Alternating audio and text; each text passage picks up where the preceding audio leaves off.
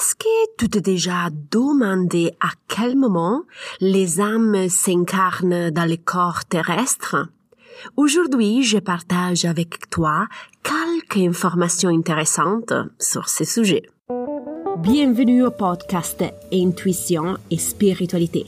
Je suis Sarah Toboni et chaque semaine je partage avec toi des idées, des inspirations et des stratégies pour t'aider à te connecter avec plus de confiance à ta partie spirituelle. Donc, euh, si tu es intrigué par ces thématiques, tu es à la bonne place.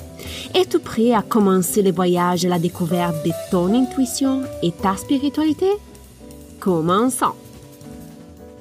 Bonjour exploratrice spirituelle. J'espère que tu as passé une bonne semaine. Aujourd'hui, nous allons parler des âmes, de leur incarnation dans le corps terrestre et quand cela s'est produit. Sais-tu pourquoi j'ai décidé de discuter de ce sujet? Alors, il y a quelques semaines, j'ai rencontré une maman qui avait fait une fausse couche. Il était vraiment triste.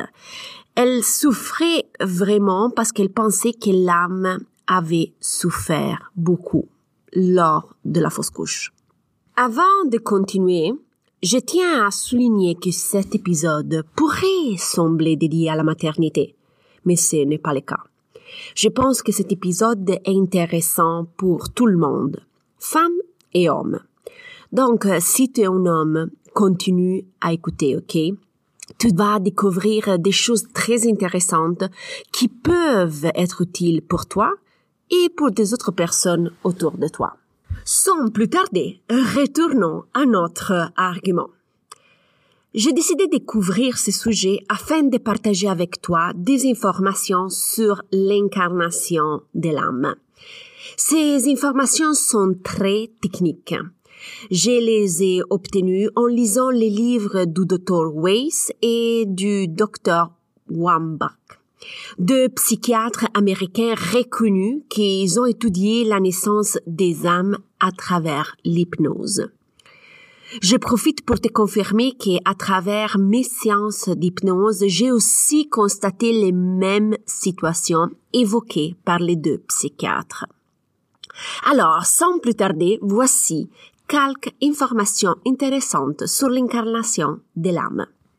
Le bébé commence à incarner le corps humain après les six mois de grossesse. Cela ne signifie pas qu'il n'est pas à côté du couple pour les premiers six mois, ok? En effet, loin de là. L'âme est très présente. L'âme de l'enfant n'entre simplement pas dans le corps physique.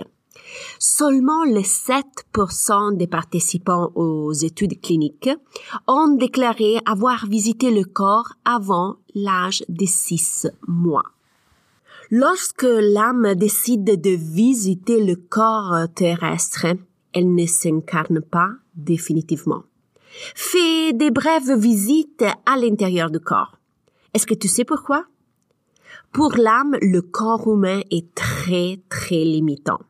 Énergétiquement, le corps humain limite concrètement la vibration de l'âme. Ce n'est pas agréable pour l'âme elle-même intégrer le corps. Ainsi, l'âme a tendance à rester très proche des parents et à éviter d'en rentrer complètement dans le corps. Si on reprend l'inquiétude de mon ami concernant sa fausse couche dans les premiers trois mois, il y a un 93% de possibilités que l'âme de son enfant n'ait pas souffert, car l'âme, très probablement, n'était pas présent dans le fœtus. Sûrement, tu es en train de te demander cette question. Quand l'âme intègre définitivement le corps, nous avons plusieurs options. Certains participants ont indiqué le moment qui représente quelques instants avant l'accouchement. D'autres personnes ont indiqué quelques heures après l'accouchement. D'autres ont invoqué quelques jours après la naissance, précisant toutefois avoir fait des allers et retours constants et précis depuis le corps du nouveau-né. Mais pourquoi je te raconte tout ça? Je partage ces informations pour euh, te donner une autre clé de lecture sur l'incarnation. Si tu es parent, tu peux revivre et interpréter la grossesse et l'accouchement d'une manière différente. En plus, ces informations te permettront d'explorer, si tu le souhaites, quel genre d'expérience toi ou des autres personnes vous avez vécu lors de votre naissance.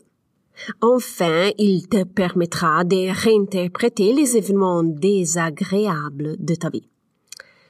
Les guides peuvent partager avec toi des informations sur cet événement spécifique? Mais oui. Comme toujours, ton équipe spirituelle est au courant de tout et peut t'informer et te donner des informations. Comme euh, toujours, tu peux leur demander euh, de te donner des informations précises avec euh, des images ou te faire vivre des, sentiments spécifiques. Rappelle-toi donc que ton équipe peut partager avec toi ces informations sur la façon dont ton âme s'est incorporée au moment de l'incarnation. Nous voilà à la fin de l'épisode. Tiens-moi au courant si tu as des questions et n'hésite pas à me faire un petit coucou dans la didascalie de l'épisode, tu trouves toutes les informations. Si tu souhaites réserver une consultation spirituelle avec moi, n'hésite pas à visiter mon site internet où tu trouveras toutes les informations pour une consultation en personne ou en virtuel. Si tu désires être informé de la prochaine publication de l'épisode, abonne-toi gratuitement au podcast. Je te remercie pour ton temps, et ton attention. Je te souhaite bonne journée et on se reparle la semaine prochaine. Bye bye.